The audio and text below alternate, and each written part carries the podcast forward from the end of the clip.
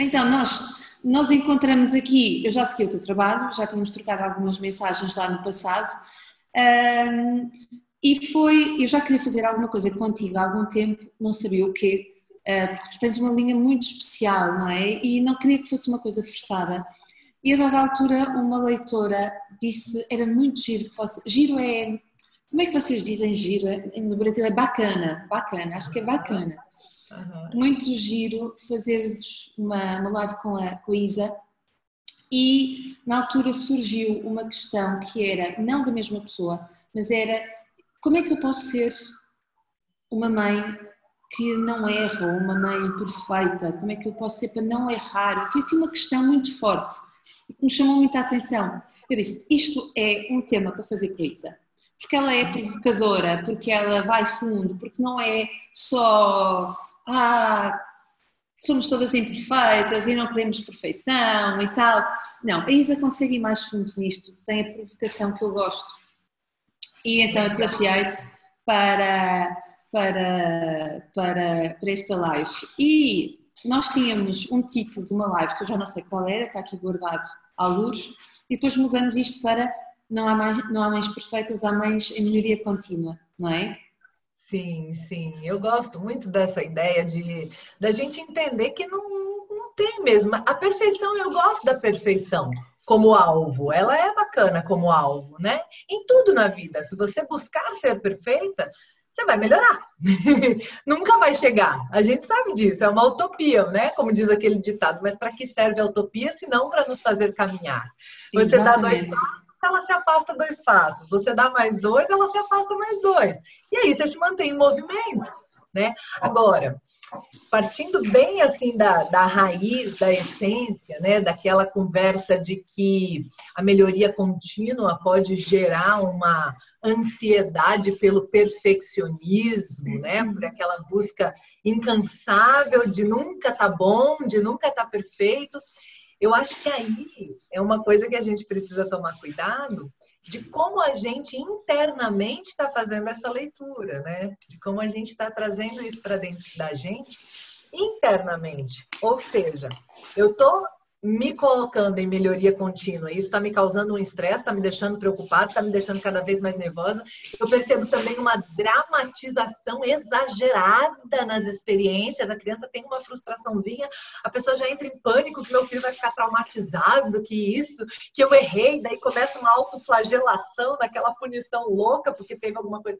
Gente, nossos filhos precisam da nossa humanidade para crescer e amadurecer. Então, mar calmo nunca fez bom marinheiro. Errou, que bom. Seu filho vai saber que as pessoas erram e vai descobrir o que, que faz depois que erra. Errou, volta atrás, pede perdão e segue diferente na próxima. Planeja um caminho novo na próxima. Né? Uma vez me perguntaram numa entrevista, Isa, o que, que você faz quando você erra com Petros? Falei, eu peço perdão, tento buscar refazer aquela situação e gravo um vídeo para ver se eu evito que os outros errem na mesma coisa. Muito bom, muito bom. Porque Sim. a gente erra e a gente vai errar e a gente tem que estar tranquilo com a nossa humanidade. Então, eu acho que a gente está, uh, ah, mais uma vez, esbarrando num problema da dualidade, que a gente sempre fica achando que só tem dois caminhos. Ou eu vou ficar igual uma louca buscando a perfeição, ou larga tudo mesmo, porque mãe erra mesmo, e nosso filho precisa da nossa humanidade, e aí vai ficando. Então, nem lá nem cá.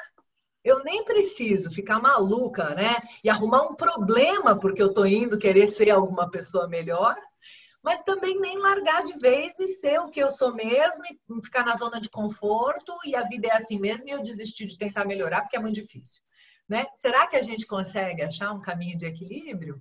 Será que a gente consegue, né, ter uma tranquilidade em buscar sempre uma melhoria, né, contínua, sempre contínua, né? E não cair no desespero, né, de largar o negócio todo porque não conseguiu em algum momento ser a mãe que gostaria de ser, né? E aí, eu não paro de falar, Magda, vou, vou, vou parar, é a última coisa. Eu estou a anotar porque eu depois pego daqui, mas eh, somos duas, vamos nos juntar, olha que duas. Ai, meu Deus, mas só para fechar essa linha de raciocínio, a gente cai daí num outro ponto, que às vezes as pessoas também estão entrando no desespero do perfeccionismo porque está faltando recurso. Ou desistem pela mesma razão, porque ficam só no raso de conteúdos online, só consumindo post de Instagram, videozinho curto de Instagram ou de live ou de YouTube pequenininho, né? E não fazem nenhum curso completo, não fazem nenhuma formação mais robusta, não se dedicam a nenhuma leitura mais profunda. Aí de duas uma fica louca porque não consegue ou desiste, né? Que aí fica nos extremos. Eu acho que essa coisa do raso é que também traz esse comportamento de desespero ou de desespero pela perfeição, que gera o perfeccionismo, que a pessoa fica neurótica, ou o desespero de largar a mão e falar, não consigo. Porque tentou três, quatro vezes e não deu conta. Não, totalmente, totalmente. Eu acho que aqui nós não podemos estar mais de acordo. Tu, estavas, tu estavas a falar, eu vou falar mais devagar, não tenho legendas. é, mas tu estavas a falar eu estava a pensar naquela ideia de um velho clichê, que é tu podes ter a melhor dieta não é? um plano alimentar de ganho ou de perda de peso, não interessa, que seja publicado numa revista ou que seja publicado num Instagram qualquer. Caso esteja a ser difícil, se tu não tiveres um acompanhamento profissional, se não, se, se não te conheceres, se não souberes, podem te dizer não podes comer pão de manhã ou massas durante o dia, mas se calhar para o teu ritmo, para o teu corpo, isso faz mais sentido à noite e durante o dia vais tirar. Se não tiveres um acompanhamento, se calhar vais continuar a falhar e depois o que é vai acontecer? Exatamente isso que tu disseste, que é vais falhar, vais desistir, olha, porque não consigo. Paciência mesmo assim e não vai dar certo. Nós aqui em Portugal dizemos que o ótimo é o inimigo do bom. E eu gosto muito desta expressão por causa do perfeccionismo eu adoro essa ideia e eu partilho completamente eh, dela, que é eu gosto de ir atrás da perfeição, embora não enlouqueça com a perfeição. Ou seja, quem corre, eu não sei se tu corres, eu corri durante muitos anos, eh, fazia meia maratona, então a, a pessoa que corre está sempre à procura de se ultrapassar. Não é que ela seja perfeccionista, ela no dia a seguir que vai correr quer fazer um tempo melhor, quer fazer uh, um, um mais quilómetros e depois vai correr um dia, depois de um fim de semana em que exagerou, teve uma festa, o que seja, e sabe que não vai conseguir dar aquele melhor. Não é? E então o que é que vai acontecer? Ela só vai ter que gerir isso e dizer, ok, uh, tal e qual como na maternidade e na paternidade, é? na parentalidade, nós temos dias em que estamos mais cansados, sem recursos, e não podemos exigir sermos ótimos ou estarmos a ultrapassar, porque não vai dar certo, tal e qual como quando nós estamos a correr. Se eu estive, se eu dormi tarde, se eu comi muito no fim de semana, porque houve festas e bebi, na segunda-feira, quando eu vou correr, não é? Não vou correr como corri na sexta passada, em que estava em alta performance, porque tive a semana toda com uma dieta rigorosa, a dormir cedo e por aí fora. Então não posso exigir as mesmas coisas quando na parentalidade eu estou cansada ou tive um problema no trabalho e por aí fora. Agora, esta busca da perfeição, não doentia, como tu dizias e muito bem, mas a cada dia eu tornar-me, eu não, eu não gosto da ideia de me tornar melhor mãe, mas adoro a ideia de me tornar melhor pessoa. Não é? Esta ideia da melhoria contínua, porque, tal como tu também disseste, isto vai ter uma repercussão em todas as áreas da minha vida. É impossível, impossível em termos comportamentais, eu melhorar numa área e não melhorar na outra, não é? E portanto, esta ideia, eu começava pelo ótimo inimigo do bom, eu quero querer, eu não, eu não preciso querer o ótimo, às vezes basta o bom. Se eu quiser o ótimo, posso estragar não é? E essa, essa ideia que tu falas da humanidade, eu vou contar aqui uma coisa que é, uh, tu dizes, quando tu erras com os teus filhos, o que é que tu fazes? Um, eu, quando os meus filhos mudaram de escola há uns anos atrás, uh, eu não tinha ideia que muitas pessoas me conheciam naquela zona. E então, na, escola onde eles estavam, então, meu filho tinha 3 ou 4 anos e eu estava a falar uh, no, nas, nas, plataformas sobre o regresso às aulas, a dizer o que é que se devia fazer o que é que não se devia fazer. E um clássico de que não se deve fazer com os, com os pequenos é, e agora aqui no Brasil vocês estão em pleno regresso às aulas, nós já, o nosso regresso às aulas é em setembro. Sim. Então eu fui levar o meu filho à escola isto tinha dito que não, para os pais não ficarem à porta da escola, à porta da sala, a dizer tchau, filho, à conversa com os pais, com os outros pais, não, deixa o filho e vai embora. E eu escrevi sobre isto, eu estava cansada, é o, meu, é o meu segundo filho, eu sei disto, que não podes fazer uma coisa destas, ou não deves fazer. Se o fizeres, vais ter a resposta. E eu tinha, penso, publicado nesse dia no dia anterior exatamente aquilo que não era suposto fazer, eu fiz. E o meu filho fez exatamente aquilo que qualquer filho, que uma mãe fica à porta à espera faz, que é mãe, não te vais embora agora, fica, eu quero ficar, eu quero que tu fiques. E começou a chorar e agarrou-se, o clássico, agarrou-se às minhas pernas. Eu pensei, não, eles agarram-se mesmo às pernas, tal e qual, como nos filmes.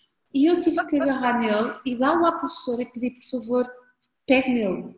Um, aquelas coisas todas que tu sabes que não é suposto fazer. A gente duas vezes, né? Como mãe e como disseminadora desses conteúdos. Tal e qual. Então eu cheguei ao carro e disse... Tem dia que é... eu falo assim, não, amanhã eu não vou fazer manhã sem limites, eu não tenho moral. Não, eu, eu, eu costumo dizer, eu devia frequentar um curso de parentalidade para isto não acontecer outra vez. Então, vai acontecer, porque justamente eu acredito que uh, educar é humanizar a criança, é humanizar a relação.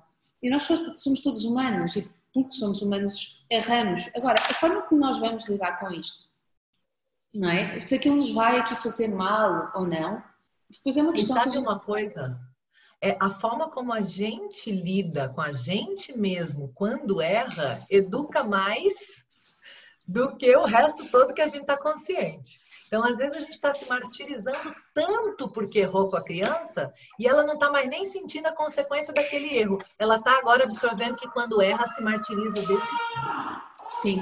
Então, ela também não pode errar, porque se a minha mãe ficou assim com ela mesma quando errou, como ela vai ficar comigo quando eu errar? Ou como eu devo ficar comigo mesma quando eu errar. Então, olha só o tanto de mensagens que a gente está passando e o tanto que a gente está educando, talvez sem consciência, né? De que tá só porque aquele erro que a gente achou que tinha sido um grande erro, e talvez nem tenha sido tão grande quanto o malefício desse modelo de se martirizar. Porque errou, né? Olha que loucura, né? Não, isso é tal e qual, tal e qual. Nós ensinamos só por existir, não é? Nós existimos e já estamos a ensinar. E eu, eu acredito que o sentido do humor é a melhor forma que nós podemos. Uh, não, é, não precisamos fazer de tudo sentido humor. Claro que há alturas em que vamos ficar muito zangados connosco e a, a, capacidade que temos em dar o salto é importante. Mas o sentido de humor, para mim, é uma das melhores armas para, para usar. Um recurso incrível Sim, sim. E há, há pessoas que acreditam que não têm sentido de humor. Um, eu sei que o sentido de humor se treina. É uma.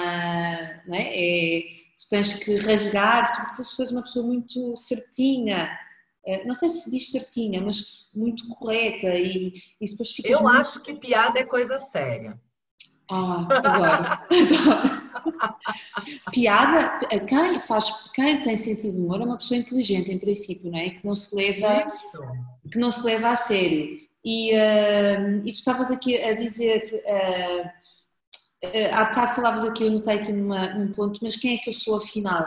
Para, para nos podermos mostrar, eu tenho sempre muitas dúvidas quando me perguntam, mas que ah, não é, que, não é, não é isso, desculpa, deixa-me explicar em condições. Quando as pessoas dizem assim, eu tenho que ser eu própria. Como é que é? Desculpa. Eu tenho que ser eu própria. Ah. Eu tenho que ser eu própria com os meus filhos e tal. E eu fico sempre parada, olhar para a pessoa ou para a frase e pergunto: e quem é que tu és, afinal? Isso é importante nós sabermos. É assim tão importante sabermos o que é que somos, porque eu acho que nós somos um processo não é? Eu sou esta agora, mas daqui a meio ano vou ser com certeza uma pessoa diferente. E não me importa, ah, porque isto está, eu penso ligado à questão da, da, do perfeccionismo, ser eu própria, mas quem é que eu sou? Sei lá quem é que eu sou. Eu não sei quem é que eu sou.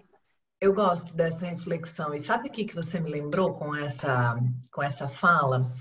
Eu estava uma vez dando uma, um curso de extensão na Fundação Getúlio Vargas, em Vitória, onde eu trabalhei. Eu já mudei vários lugares aqui no Brasil, né? Então, eu morei sei, o ano passado mudaste também. É, é. E, e lá estava dando um curso de extensão e falando um pouquinho das ferramentas da programação neurolinguística. Né? E aí estava trazendo formas novas de funcionar até diferente da nossa programação original. Então, por exemplo, ah, quem é a Isa Minatel? Isa Minatel é uma pessoa de temperamento super forte, que teve um histórico de pai, mãe, família, que ainda deixou esse temperamento em desequilíbrio exacerbado e que então foi para a vida com muita raiva, com muita força, com muita né, agressividade e foi, beleza. Então, a Isa Minatel sempre teve resposta para tudo, na ponta da língua, afiada. Era essa pessoa que ia para o embate mesmo, tinha muito medo disso, mas também era muito, assim, brincalhona, muito conversadora, muito diplomática, sabia conversar muito bem. Blá, blá, blá. Muitas portas eu abri sim, e fechei algumas também, né? Justamente por esse jeito de ser. E aí, quando fui encontrar ferramentas, por exemplo, como as da PNL, Examinatel começou a se funcionar, a se funcionar de uma maneira diferente. Né? E começou a conseguir, inclusive, ter reações que não eram típicas da Examinatel até então. E quando eu comecei a partilhar um pouco disso e falar um pouco das ferramentas, uma aluna me levantou a mão e fez um questionamento. Falou, Isa, mas se você fizer isso aí, aí não é você. Então a PNL é um negócio que faz a gente não ser a gente, não quero. E ela me deixou bastante intrigada com a pergunta, porque eu tinha certeza que não era isso que ela tinha entendido. Mas eu também fiquei, como é que eu vou fazê-la entender que não é isso? E como era um curso de vários dias, eu tive a oportunidade de ir embora, dormir, pensar e voltar para responder, né? Dei uma resposta na hora, mas fiquei com aquilo na cabeça e voltei no dia seguinte e falei: Olha, queria te falar mais uma coisa sobre a pergunta de ontem, né? Porque ela realmente mexeu comigo. Na verdade, na essência, dentro de mim, eu também tenho a paciência, eu também tenho a forma reflexiva de responder e de entregar de outra maneira o conteúdo. Eu tenho. Só que aí, o meu temperamento, somado a essas condições da vida, foram criando essas outras formas de funcionar mais exacerbadas, que são as couraças. Aí, se a gente for nas teorias, a gente sabe os nomes, né? Aqui me deixou desse outro jeito. Então, esse jeito que eu tô pensando que sou eu, na verdade, não sou. Eu não sou só isso. E quando eu vou para a PNL, eu tiro essas capas, essas couraças, essas defesas e começo a funcionar com recursos da essência. Então, a verdade é que a PNL ou outras ferramentas, aqui eu estou falando da PNL que é um exemplo que aconteceu, né? Sim, Mas a gente sim. pode estar falando da disciplina positiva, a gente pode estar falando da pedagogia Montessori, a gente pode estar falando de um, de um equilíbrio do próprio temperamento, tudo isso né, da comunicação não violenta, da criação com apego. Aí a gente pode chamar do nome que a gente quiser de qualquer ciência séria de relações humanas, né? E aí a gente vai ter esse encontro de volta com a nossa essência e o resgate de ferramentas e recursos que às vezes a gente mal usou, né? E por isso a gente acha que não é nós, que a gente não é a gente, que não é, que não é a gente mesmo. Mas é. Sim, e, e, e, depois isso também nos leva a uma, é uma, a uma questão que é a própria flexibilidade, o quão flexíveis nós somos e a, a possibilidade que nós temos de escolher quem queremos ser numa determinada situação. Isso não faz de nós pessoas uh, falsas. Eu vou é, perante uma situação, escolher o melhor comportamento, a melhor atitude que me vai trazer mais benefícios, sejam eles ecológicos naturalmente, não é? Que não vão trazer dano às, às pessoas. Portanto, esta questão aqui Oh, de... É a mesma coisa que você tem um, você tem um prego para pregar na parede. Você vai usar a chave de fenda, o martelo ou o serrote? Ah, Aquele que eu souber usar melhor. Sim. É. Então, por que, que a gente acha que na relação com o outro, escolher os melhores recursos e as melhores ferramentas seria é, é bizarro, entende? eu, sei, eu, sei, eu sei porque que nós temos, ou antes, eu acho saber porque, ou um dos motivos pelos quais nós temos tanta hum, resistência, sabes? Uh, nós, é suposto que nas relações interpessoais nós sejamos autênticos e uh, espontâneos. E então a espontaneidade, uh, ela é uh, aquela espontaneidade que se eu não for se eu não ficar nervosa, se eu não for aquilo que eu acho que sou, eu vou sentir que estou a trair-me, sabes? Então eu tenho que ser Sim. espontânea. Não, se eu escolher, isso quer dizer que eu sou uh, pragmática, uh, que, que, posso ser fria por aí fora. Não, eu posso ser, eu acho, sinceramente, eu acho que isto é uma prova de inteligência. Eu adaptar-me às situações uh, que vão e, e, e saber estar em diferentes contextos super flexível. Eu posso estar cheia de medo, posso estar super cheia de raiva e a atitude preferível naquela situação é ser uma pessoa paciente, ouvir para fazer com que, aquela, que a outra pessoa não escale em termos de reação, porque eu sei que a minha calma vai trazer calma para a pessoa. Mas eu também posso, eu que não sou uma pessoa normalmente reativa, eu posso reagir, fingir que estou reativa, porque é o que a situação me está a pedir. E eu, na minha base, na minha essência, eu não sou reativa. Então, uh, eu acho que se eu tiver esta noção de que é que a situação me está a pedir, é muito importante eu poder adaptar. E isto não faz de mim uma pessoa um, imperfeita, não é? Ou, ou... Diz, diz. Eu também, eu também sou igual, também não me falo, é horrível. Eu também, amiga, estamos juntos. Duas coisas para falar sobre isso. A primeira é que talvez na hora que você decide tratar com mais estratégia cada uma das relações, das questões que lhe aparecem, pode ser que num primeiro momento você tenha assim uma perdazinha de espontaneidade, porque você está procurando dentro de si o melhor recurso. Então você fica por ali, às vezes até não tem resposta no primeiro momento. O Marshall Rosenberg fala disso, que quando ele começou a comunicação não violenta, ele teve uma situação com o filho, que o filho pediu um negócio, ele já ia dar um esporro, ele segurou e o filho falou: "E vai demorar muito para responder?" Ele falou: "Se eu for responder rápido, eu vou mandar você there né, pra lá. Vou, na, na, verdade, no, no, inglês era eu vou dar um chute na sua bunda, né? Aí ele falou: não, não, pai, então tome o seu tempo. Tem o tempo que você precisar aí para você responder melhor.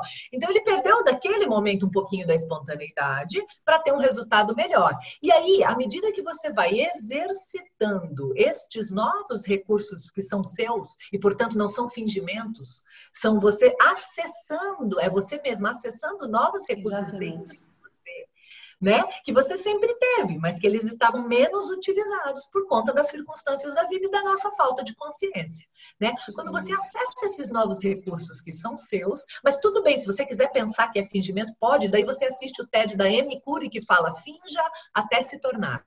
Porque o que, que acontece? Sim. Quando você vai usando esses recursos, você está criando uma nova base condicionada de comportamento. E aí ela vira também uma base que você se acostuma. À medida que você se acostuma à espontaneidade, espontaneidade volta. E aí você consegue usar os novos recursos com a espontaneidade de antigamente. Então não se preocupe, se perdeu por momentaneamente um pouquinho da espontaneidade, é parte do processo. Tá tudo bem. Ela Sim. volta daqui a pouco. Né? Fake it till you make it, né? A segunda coisa é justamente essa questão do fingir, porque eu acho que isso afasta muita gente. Ah, não, se eu tenho que fingir alguma coisa, então não vou.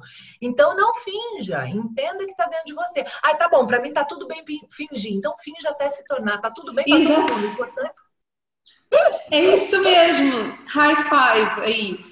É, não podia... O importante é a gente entrar no processo de melhoria contínua, porque é disso que nós viemos falar aqui. Exatamente. Para ter melhores resultados. O que, que adianta? Eu sou eu, eu sou assim, eu sou espontânea e está se ferrando toda na vida, nas Sim, relações. Eu tenho o coração mole e não sei o que, continuo a acreditar nisso. E isso só me está a trazer prejuízos, mas normalmente se nós continuamos nesse hábito e dizemos que é mau, mas continuamos é porque ele nos está a trazer alguma coisa boa, não é? Está a trazer alguma coisa boa. Em português aqui de Portugal eh, há, uma, há, uma, há um ditado que diz o hábito faz o monge, não é? Aquilo que o monge veste chama-se hábito, não é? E o hábito também, o hábito torna-nos monges ou torna-nos aquilo que a gente quiser. E esse é um ponto importante. Olha, nós tínhamos aqui, a gente, nós juntamos e podemos estar aqui horas a falar, mas nós tínhamos visto, tínhamos colocado esta, esta nossa conversa em três pontos, tínhamos orientado esta conversa para três pontos. E eu se calhar vou saltar já para a parte da vulnerabilidade, e depois se der, se der, porque eu acho que ela encaixa aqui muito bem, e se der para falarmos naquele tópico que estava no meio, falamos ainda, mas podemos falar, falar sobre ele até noutra altura. Vulnerabilidade. Tem-se falado tanto sobre vulnerabilidade, ah, eu acho que se pesquisares as hashtags, são imensas, imensas, imensas. Um, e eu fiquei, sabes, aquilo que é demais, eu começo a achar exagero. E comecei a perceber que a vulnerabilidade está na moda, o que causa neste momento, e aí sim, agora acho que podemos falar de falsa vulnerabilidade. Uh, dá a impressão que de repente toda a gente passou a falar das suas vulnerabilidades, mas é uma vulnerabilidade com um filtro de Instagram que até é um bocadinho de vulnerabilidade perfeita. Então, queres falar tu? Sim. Tem gente que está se aproveitando que é bonito ser vulnerável, né? Isso, acho que é isso que você é quer isso, dizer. É isso tudo. E isso, como vocês dizem no Brasil, é, eu fico de saco cheio quando, quando vejo isso, porque acho que é muito é. indecente, indecente para a pessoa que é verdadeiramente vulnerável, ver pessoas a tornarem-se vulneráveis com um filtro na frente. E você sabe o que ah. acontece? Alguns fenômenos, né? Como a coisa começa a dar ibope e a gente está vivendo de ibope nas redes sociais, do que? Né? aí ser vulnerável deu ibope, né? Deu, que deu ibope? Ibope é o que a gente chama aqui de quando dá audiência, deu audiência às pessoas. Ah, ok, ok, audiência. Né? Então a gente começa, por exemplo, teve uma pessoa aqui no, no Brasil que ficou famosa quando foi no Big Brother Brasil, né? Pela sua burrice, pela forma besta de se colocar Sim. e tal. Pronto, ela usou isso para sempre. Agora ela não é burra, ela é inteligente pra caramba, tá riquíssima, mas continua se fazendo de burra e tá todo mundo dando dinheiro e audiência para ela nessa forma, né? Então acho que a vulnerabilidade está passando às vezes por isso também em alguns pontos, né? Porque as pessoas começam a achar bonito ser vulnerável, né? E começam a achar bonito né? não, não dar conta de algumas coisas, ou até mesmo fingir que não dá, ou colocar que não dá, né? Até para ter aquela coisa ali, né? E, isso é um grande problema, porque quando você olha, né, você pensando na audiência, nas pessoas que estão assistindo em geral, vem alguém postando que está vulnerável, mas você vê que não, não condiz, não é verdade, não tem né, a, a congruência ali do, do, da realidade, e, e isso se percebe, a gente sente isso, né? A gente começa a ficar de novo, igual quando a gente vê revista de moda, né, de beleza, aqueles corpos perfeitos, aquela coisa, que a gente sabe que lá na realidade não é bem assim. Quando você tira Photoshop, quando você tira luz, quando você tira, né? Então, aí a gente fica correndo atrás de uma perfeição que é do outro e que não existe. Ainda é isso, né? Aí Sim. que é mais um problema grave, né? Aí sim a gente começa também a se cobrar, a entrar num processo de, né, de, de desespero interno ali que não vai trazer e, e, depois, resultados. E depois eu também penso no seguinte, quando eu penso nestas pessoas que começam a falar sobre a sua vulnerabilidade uh, de uma forma pop, pop no sentido vão torná-la banal. Uh, a vulnerabilidade não é igual para todas, para todas as não. pessoas. Não. não. é? Eu não sou vulnerável, se calhar, nas mesmas coisas em que tu és, ou se calhar somos, porque até, eu até acho que nós somos muito parecidas em muitas coisas. Uh, mas a verdade é que nós não somos vulneráveis em todas as coisas. Uh, e, e, há, por exemplo, vulnerabilidade pode ser uma mulher que tem dificuldade em engravidar e tem dificuldade em dizer perante as suas amigas que já vão no segundo filho que não está a conseguir uh, engravidar. Então vai dizer, não, não estou não ainda preparada, ou é uma coisa, hum, vamos deixando, ou ah, vamos, estamos a treinar, estamos a tentar, e vai arrastando uh, e assumir que não está a dar certo, que está a ser difícil, isso é enfrentar esse medo, isso que a torna para ela, à vista dos outros, menos capaz, e se calhar os outros nem acham menos capaz, têm pena dela, porque desejavam que ela conseguisse isso. E um divórcio, um divórcio torna uma mulher e um homem super vulnerável, pode tornar, pode tornar super vulneráveis para quem o casamento é uma instituição e para quem o casamento é uma coisa importante. E portanto, mas para outra pessoa está tudo bem, olha, não estava a dar certo, vamos à nossa vida e vamos ser felizes com outras pessoas porque entre nós não estava a dar certo. Então, o que é para ti vulnerabilidade ou para aquela conta, para aquela pessoa de uma determinada conta, não, não sou eu. E o que, eu, o que se calhar nós precisamos de entender é o que é vulnerabilidade para mim neste momento da minha vida. Sim. É? E rede de apoio conta, e todas as relações. Na verdade, quando você, por exemplo, tem uma, sei lá, uma pessoa que é, perdeu, está sofrendo um luto, vai, perdi o pai. Aí você fala, nossa, eu sei o que você está passando, eu também já perdi o meu. Mas como era a tua relação com teu pai? Como foi a morte do teu pai? Foi de repente? Ele já estava idoso. Então, assim, não existe comparação de vulnerabilidade, né? Não existe. A gente tá nunca sabe como é a vulnerabilidade para o outro, o que o outro está passando. Tem mais outra coisa, a estrutura interna de cada um né? O próprio temperamento de cada um. Existem pessoas que, entre todas as aspas que o assunto merece, aguentam mais do que outras. Porque aguentam, porque foram talhadas para isso, porque, né?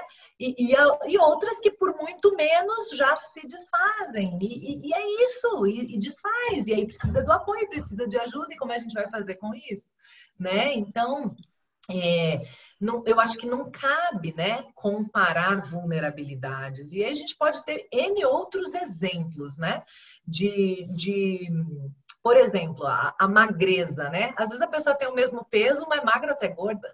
Né? Por quê? Porque a estrutura do corpo, o peso dos ossos, a altura, a, sabe? E o pior, a magra pode estar infeliz, a gordinha feliz, contrariando todos os né, é, é, é, é, preconceitos e, e paradigmas que a gente tem da sociedade, entende? E, e, aí, se a gente for mais longe, pensando na, na vulnerabilidade, tem gente que precisa da vulnerabilidade porque se acostumou com isso, fez de casa emocional a dependência do outro. Que traz imensas vantagens muito triste isso. E daí, para essa pessoa, se para um monte eu estou falando, vai para a vulnerabilidade, mostra. para essa pessoa, eu diria, sai da vulnerabilidade, para de depender, vai procurar ajuda para deixar de precisar de ajuda. Totalmente, totalmente. É mesmo isso, não há uma cartilha, não é? Não há. Uh, não, não é porque está escrito num livro e há em 10 importantes redes sociais que vai dar certo para nós. Nós temos que colocar as coisas em questão. Sabes que eu esta semana, esta semana não, na semana passada recebi um livro, aliás eu vou fazer um post sobre isso e ler o livro, e o livro era um, Parentalidade sem Esforço, uma coisa assim de um pai americano que lançou um livro, ele acho que é uma pessoa muito conhecida no Twitter, que diz uh, como, não, como ajudar o seu filho a não dar, não dar errado. Então ele fala muito sobre as, uh, as, as, linhas de parentalidade que existem e diz ele, ah, não sigam nenhuma, que não vai dar certo. Façam assim, assim, assim. Ele próprio, ele próprio desmancha, mas é ele que constrói depois. E então ele diz, não, isto não dá certo, isso é umas...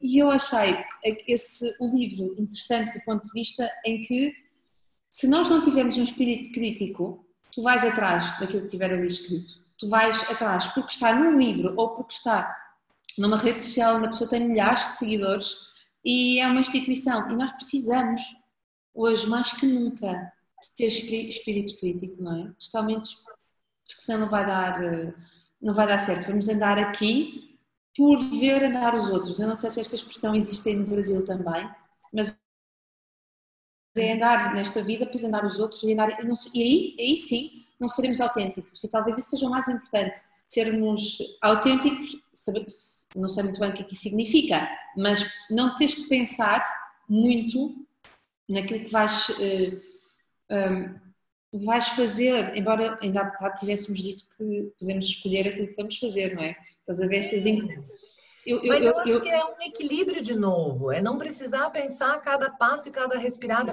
E é tão interessante que a gente vai conversando, eu vou lembrando de casos atendidos. Eu atendi uma pessoa, uma vez, que a gente estava falando sobre a chegada do segundo filho.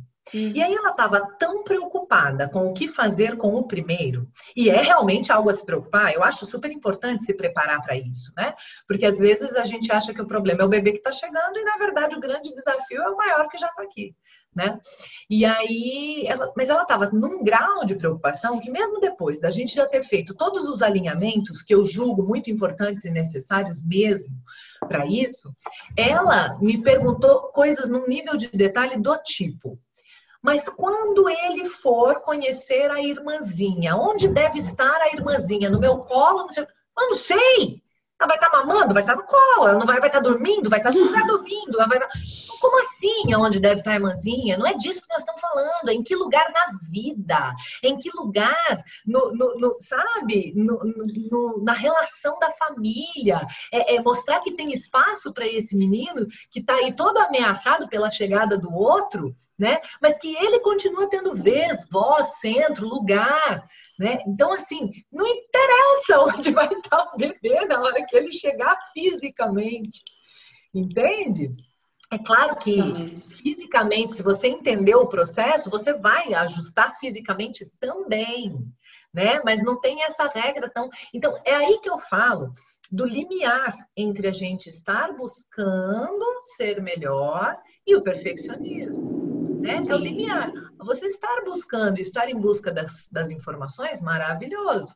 Você está no desespero de até onde que eu vou botar, o que, que eu vou fazer, e precisar de uma outra pessoa para dizer isso para você, e aí a gente entra na vulnerabilidade, na dependência, de tudo isso que a gente está falando. Sim. É o que preocupa, Aí é que preocupa. E aí é o que você falou, é ouvir o que o outro diz e fazer o seu próprio filtro do que cabe para você, tá do que é legal para tua realidade, para tua vida, né? Para tua, né? Ai, porque o outro fez aqui no Brasil a gente fala Maria vai com as outras, não sei se fala aí também. Sim, né? sim, sim, sim, sim, sim. Maria vai com Já, todas. Não é com as outras, é com todas. Nós vamos logo com todas. Né? Então, ah, porque fulana fez, ah, porque não sei o que deu certo não sei como vai ser a minha experiência, né? Então eu, eu posso pegar as experiências de todo mundo e falar, beleza, eu tenho essas opções, eu tenho essas referências. Vamos ver o que, que eu vou precisar, o que, que eu vou querer, o que, que vai caber aqui na minha realidade, Sim. na minha vida, com o meu marido, com o meu filho, com a minha criança, comigo, né? Porque tem coisa que cabe para os outros, a hora que eu vou tentar fazer, sai tudo errado. Eu falo, meu Deus, esse recurso aqui não quero não, viu? Obrigada, deixa para fulano que está funcionando para ela, que bom, Deus abençoe. Uma outra coisa também que eu acho que, que durante a nossa conversa já me veio em mente e eu acho legal trazer, é que às vezes a gente está com uma ideia, né, de, por exemplo, a gente pega o conhecimento fragmentado de alguém lá que uh, disse assim, é, eu vi que tinha que deixar a criança fazer por ela mesma, não devia ficar ajudando uma coisa que ela já conseguia. Beleza. Aí a menina tinha cinco anos e a mãe estava lá. Não, você já consegue. Vai, você já consegue. Não sei o quê. Mas essa mãe estava com uma criança novinha, para essa de 5 anos, um bebê novinho, e essa de 5 anos estava desesperada, né? Eu acabei dando dois exemplos de chegada de irmãozinho por pura coincidência, tá? Mas só para mostrar que, às vezes, o que cabe para um não cabe para outro. Desesperada para garantir o seu lugar de volta. Então, nessa hora, sim, a gente precisa ajudar de novo, mesmo naquelas coisas que eu já conseguia, por um pouquinho de tempo, só para matar esse desespero que bate ali de se eu ainda tenho vez. Né? E aí passou esse processo, volta a valer o desenvolvimento né, essencial. Então, o fato de a gente ter a necessidade de estudar para conseguir personalizar as informações e as experiências que nos chegam. Quando eu me aprofundo, eu tenho discernimento para saber pegar aquela informação que chegou e colocar dentro da minha realidade, no momento que eu estou vivendo, na situação que eu estou vivendo, na circunstância que a gente está atravessando, né? E não pegar só um post, uma frase feita, pronta, bonita, importante, impactante, verdadeira, mas fragmentada e tentar encaixar numa realidade da qual ela não participa, né, naquele momento de forma produtiva. Isso leva-nos a um ponto absolutamente óbvio, que é nós estamos completamente sozinhos. Uhum. Porque no fim a decisão é nossa. É? E isso é que nos dá um imenso poder. No fim, a decisão é completamente nossa, não é? E não andamos aqui, Maria vai com as outras, e nós aqui em Portugal, Maria vai com todas. Não andamos à, à, à, à lei de comando dos outros e, e somos provavelmente muito mais próximas da perfeição porque estamos a seguir aquilo, não é? Temos continuamente em melhoria contínua. Isso da melhoria contínua significa ouvirmos a nossa própria voz, as nossas capacidades, o que é que eu hoje já sou capaz de fazer que não era capaz de fazer há dois ou três meses atrás ou há quatro anos, quando tive o meu primeiro filho. Não é? Todas essas, essas circunstâncias que vão sendo diferentes e que nós vamos melhorando. Isa, temos, diz, diz, diz, e perguntar só se temos mais cinco minutos para falarmos daquele tema ou deixamos isso para outras núpcias? Pois é, eu ia dizer que às vezes um mesmo caminho pode ser uma via para muita gente, mas o caminhar é individual né? Então, às vezes, um mesmo caminho pode ajudar muita gente. E isso é maravilhoso. Por isso que eu me atrevi a fazer um curso chamado Manual. Manual eu vi. Eu vi, eu disse assim, ela é Como assim? Agora você falando da individualidade, né? Como assim? Serve para todo mundo esse manual? Serve! Porque às vezes o mesmo caminho ajuda muita gente, leva ao mesmo destino muita gente. Mas o caminhar é único, individual, e cada um parte de um ponto, e cada um leva alguma coisa na mochila, e cada um chora em determinado momento, e cada um faz as pausas que precisa, cada um busca os recursos Lindo. e as ajudas que precisa nesse caminho. Então, o, o caminho pode pode até ser parecido, mas o caminhar é individual, né? É, o, é, é único, exclusivo, até porque cada um vem com uma missão nessa vida, inclusive de melhoria contínua interna, né? Cada um veio nessa vida para melhorar alguma coisa em si. Né? Então, o que eu preciso melhorar, às vezes, é exatamente o contrário do que o outro precisa. Né? Eu e minha mãe somos exemplos disso. Eu falo, mãe, a minha meta é me tornar parecida com você. Ela fala, e a minha é me tornar parecida com você, porque, né? Ela é tranquila, ela é calma, ela é zen, ela é de boa. E eu sou toda enérgica, toda. Só que ela às vezes precisava falar e não falava. Eu às vezes precisava ficar quieta e não ficava. então, a minha caminhada é buscar o que ela já tem de fábrica. A caminhada dela é buscar o que eu já tenho de fábrica. Então, mesmo que a gente esteja indo para o mesmo destino, buscando os mesmos recursos, a mesma programação neurolinguística, criação com apego, as mesmas ferramentas, mas elas vão trabalhar diferente em cada um de nós com base na sua evolução, né? E sobre o outro ponto, eu acho que a gente vai ter que deixar para outro dia. Eu acho que sim, acho, ainda bem que não revelamos. Ainda bem que Até não porque revelamos. rende, hein? Não, esse rende imenso, imenso, imenso. Esse rende. Vamos ter que combinar outro, outro encontro em breve. Um, eu este acho que dá aqui, quem ouvir este, esta nossa conversa vai ficar com imensa informação, não, não é informação, com belas questões para se colocar, não é? Com belas questões para Sim, se colocar, para ir pensando no que é que está, não é? E acho que, acho que muito essa é a nossa missão das duas, que não é dar, embora tu dês um manual, mas é um manual com, com as melhores um, provocações, eu vejo assim, é uma provocação total. Um, cada um de nós tem que fazer o, o, seu, o seu próprio caminho e uh, pá, pode ser assustador, mas a gente vai ter que o fazer mesmo porque vai, porque isso é que vale a pena, não é? Isso é que vale a pena. Olha, eu gostei imenso, imenso, imenso estar aqui contigo. Queres acrescentar mais alguma coisa, Isa? Olha, eu diria só que é, eu comparo essa história de caminho, caminhada, manual, como um, um livro de receita, cuja primeira linha do modo de fazer diz que, na verdade, não tem receita. Não tem receita.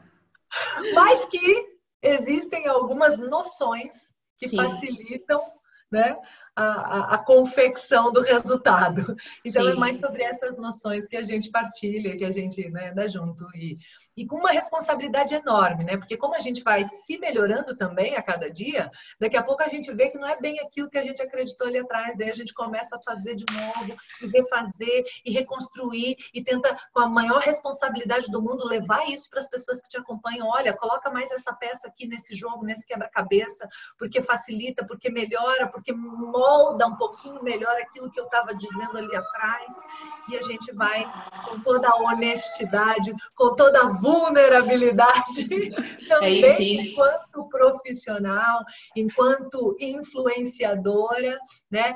A, a, a, sendo humilde para admitir os tropeços, os erros, os equívocos, na melhor das intenções de contribuir e de acrescentar e de colaborar, né? Eu acho que é isso.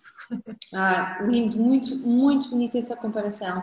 Uh, muito, muito com, com a, a cozinha de facto dá-nos muitas comparações, não é?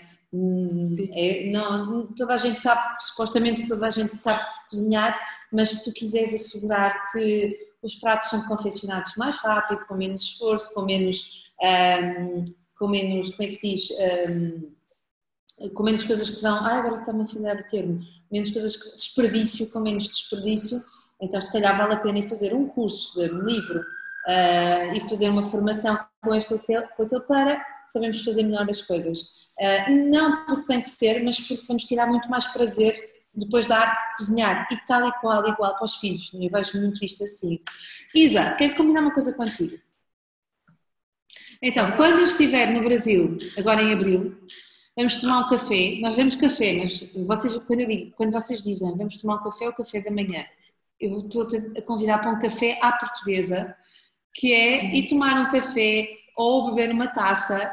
Uh, qualquer coisa para nos encontrarmos, uh, eu acho que vamos nos encontrar, acho que vamos, vamos nos cruzar. Uh, eu vou abril. adorar.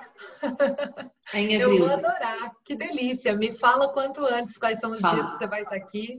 A gente já deixa isso marcado para não ter desencontro. Desencontros, mas eu acho que a gente vai se encontrar por aí. Acho que há um trajeto que nos vai pôr juntas. Outra coisa, gostava de falar contigo, um, fazermos uma, talvez um podcast sobre aquele segundo tema que nós estamos a falar aqui, porque, porque isso vai render.